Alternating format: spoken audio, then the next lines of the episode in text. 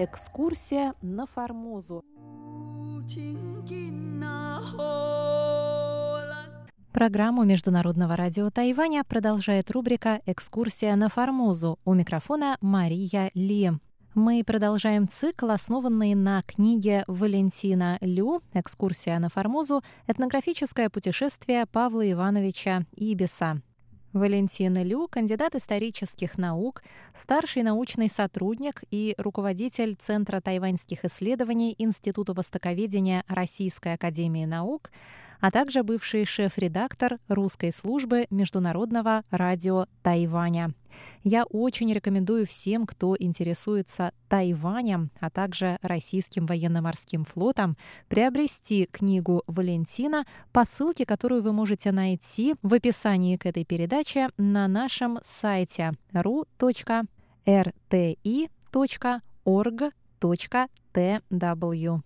Наш сегодняшний подзаголовок – «Экскурсия на Формозу и начало болезни в 1875 году». Напомню, что в прошлый раз мы остановились на том, как 28 декабря 1874 года Ибис отправился из Гонконга на Формозу на австралийском барке «Пелхам», который шел в Такао, современный Гаусюн, за грузом.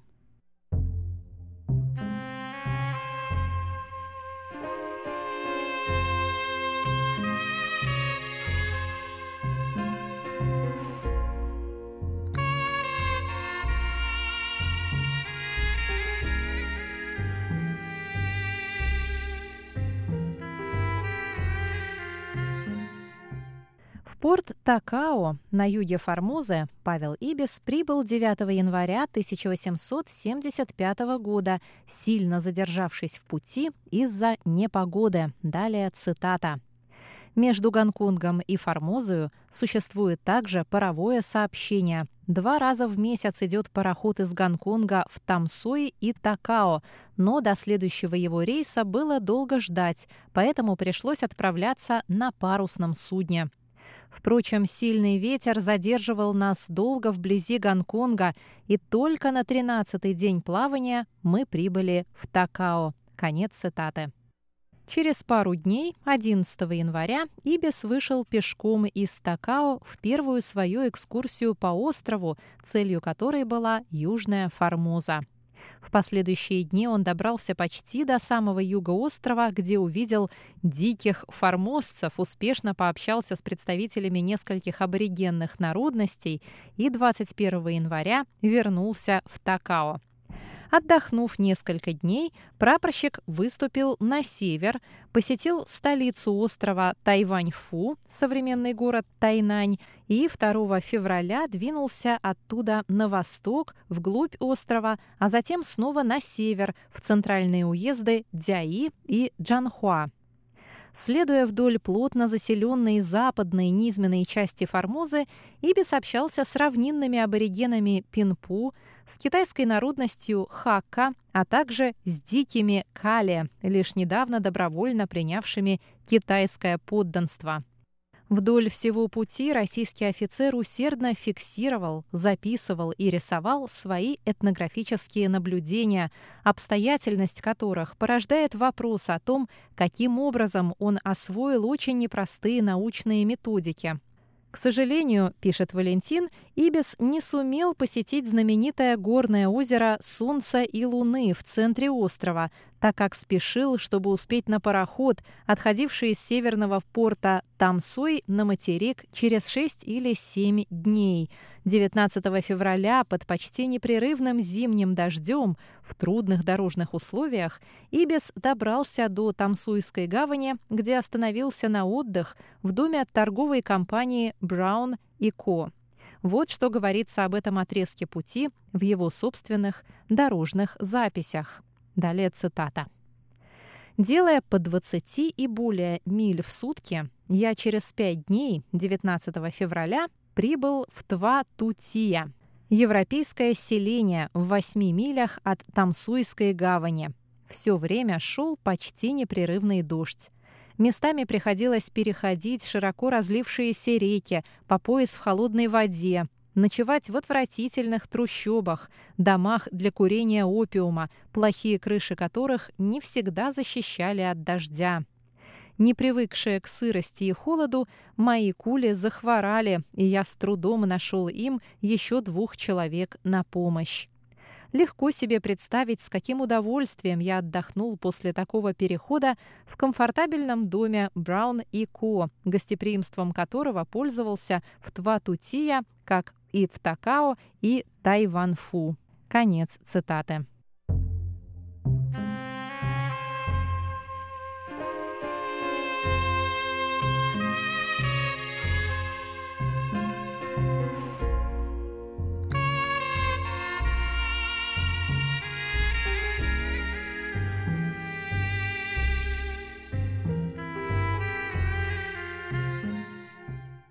В оставшиеся дни Ибис осмотрел и описал производство местного чая и посетил северный порт Килонг, то есть Дилун, где познакомился с начальником местного поста китайской морской таможни, к которому имел рекомендации.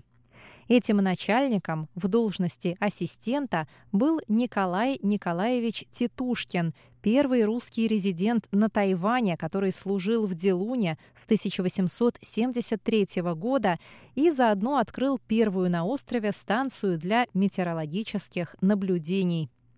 22 февраля Павел Ибис вернулся из Делуна в Тамсуй на китайской канонерской лодке «Фусин». В тот же день он вышел на пароходе «Хайлун» на юг и, зайдя 24-го на несколько часов в Такао, утром 27 февраля прибыл в Гонконг. Таким образом, благополучно и продуктивно завершив свою экскурсию на Формозу, Павел Ибис продолжил службу на корвете, но уже в мае простудился и заболел, после чего для него началось тяжелое время борьбы с перемежающейся лихорадкой, при которой, судя по записям судового врача, пароксизмы были довольно сильные и болезнь держалась упорно. В начале сентября, после месячного лечения во Владивостокском морском госпитале, Ибис покинул Владивосток на борту «Аскольда». С октября 1875 года по январь 1976 корвет находился на Йокогамском рейде, где Павел, вероятно, продолжил лечение в береговом госпитале. Еще в марте 1875 года Брюмер передал командование Тихоокеанским отрядом судов контр-адмиралу Пузину, под началом которого Ибис служил вплоть до выхода Аскольда в обратный путь сразу после православного Рождества.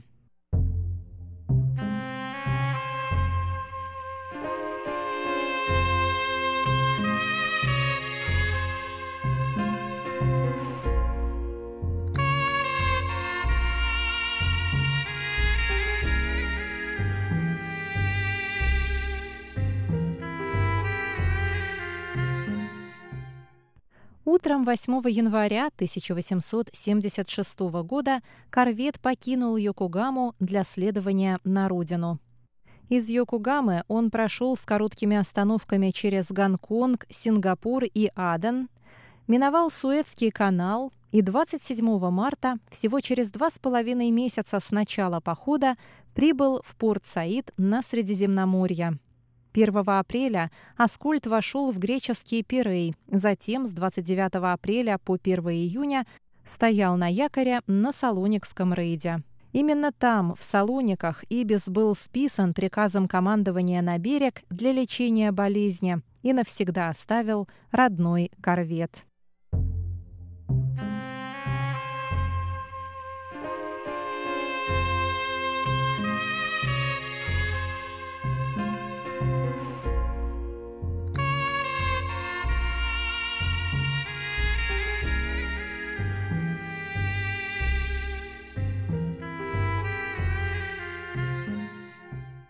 Дорогие друзья, на следующей неделе мы продолжим цикл «Экскурсия на Формозу» по книге Валентина Лю «Экскурсия на Формозу. Этнографическое путешествие Павла Ибиса». С вами была